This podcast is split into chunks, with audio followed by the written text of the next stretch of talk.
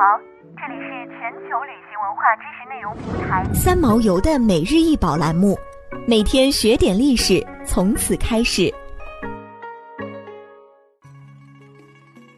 每天学点历史，从每日一宝开始。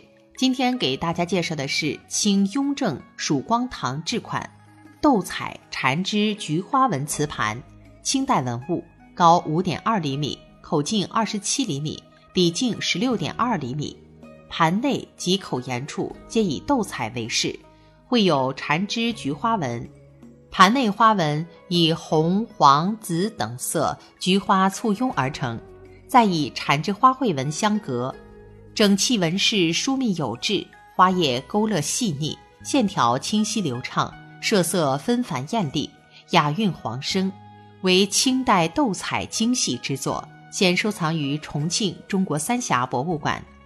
瓷器署名“曙光堂制”，其中的“曙光堂”便是打造瓷器的出处。所谓“堂”，也就是一般是文人士大夫的居室之名，称之为堂名、斋名。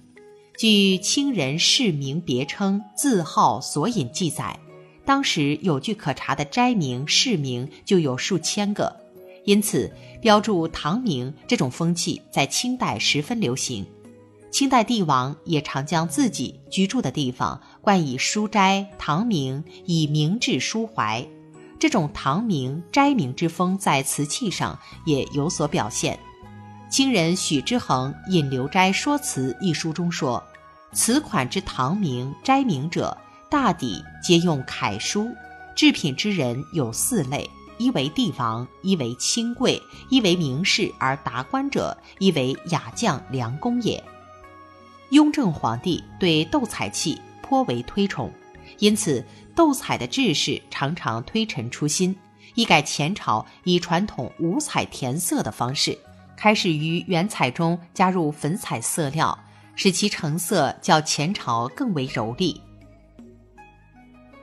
想要鉴赏国宝高清大图，欢迎下载三毛游 App，更多宝贝等着您。